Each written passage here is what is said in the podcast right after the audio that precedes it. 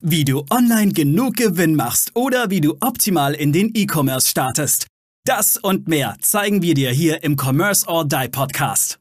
Mit freundlicher Unterstützung der HDI.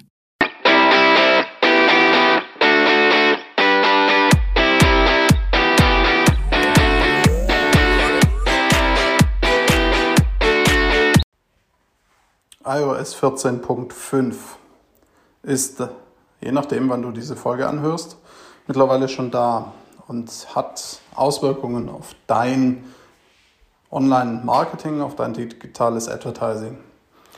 Damit herzlich willkommen zur neuen Folge hier im Commerce or Die Online Podcast. Ich bin Aaron Kübler und heute gibt es wieder mal eine Solo-Folge. Ja, iOS 14.5 bringt viele Vorteile, aber auch einige Nachteile mit sich. Äh, falls du nicht weißt, was iOS 14.5 bedeuten soll, iOS ist das Betriebssystem der Apple Smartphones, teils auch Tablets. Und ja, Apple Smartphones bzw. Apple Geräte nutzen eben halt sehr viele Leute und Studien sagen und sagten Menschen, die etwas mehr Geld haben. Ja, ob das immer alles so stimmt oder nicht, das sei mal dahingestellt, aber darum geht es jetzt hier auch nicht sondern hier geht es darum, welche Auswirkungen das hat oder haben kann und wie du diesen begegnen kannst. Punkt 1, es wird sehr, sehr viel schwieriger, sogenanntes äh, Cookie-Tracking zu betreiben.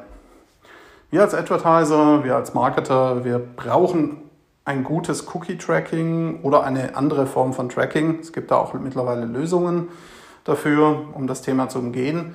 Allerdings ja, braucht es dazu einfach auch äh, einiges an Geld und auch vor allem Erfahrung. Was du jetzt aber trotzdem tun kannst, wenn du weiterhin erfolgreich Online-Werbung schalten möchtest, um Kunden zu, in, für deinen Shop zu gewinnen, Anfragen zu gewinnen, dazu habe ich dir jetzt drei Tipps hier mit auf den Weg. Bei Facebook solltest du die sogenannte Conversion API benutzen. Diese findest du im sogenannten Facebook Pixel. Dort findest du auch eine detaillierte Anleitung oder detaillierte Anleitungen, wie du das für dich, für dein Werbekonto, für deinen Facebook Pixel einrichten kannst und für deinen Shop. Das ist Punkt 1. Punkt 2 ist, du musst, und das gilt auch Facebook, deine Domain verifizieren.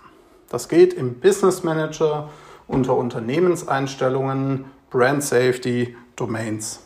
Und dann musst du ein Stück Code oder ähnliches in deine Webseite einbinden, damit du das bestätigst. Wenn du das nämlich nicht tust, kann es sein, dass Facebook beim Aufrufen eines Links über eine Werbeanzeige oder über normalen Content den User nochmal separat fragt, ob er wirklich dorthin will. Ja.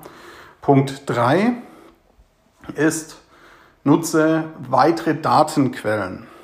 Wir haben zum Beispiel eine Software namens SEG Metrics, SEG Metrics im Einsatz, die uns hilft, weitere Daten zu bekommen und die Customer oder Potential Customer Journey besser nachvollziehen zu können.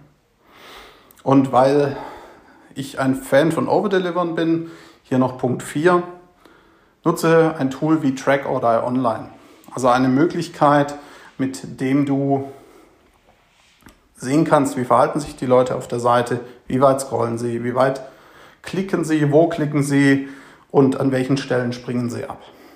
Weil du dann deine Seiten besser optimieren kannst und wiederum im nächsten Schritt bessere Schlüsse daraus ziehen kannst. Ja, das waren jetzt die drei bzw. vier Punkte. Wenn dir diese Folge gefallen hat, gib uns ein Feedback. Empfiehl diesen Podcast bitte weiter mit noch mehr Menschen von diesem Know-how, was wir hier kostenfrei schon seit über einem Jahr herausgeben, profitieren können. Und wir wünschen dir viel Erfolg und alles Gute und bis zur nächsten Folge hier im Commerce or Die Online Podcast. Wir danken unserer Station Voice Abi Schreert. Bis zum nächsten Commerce or Die Online Podcast.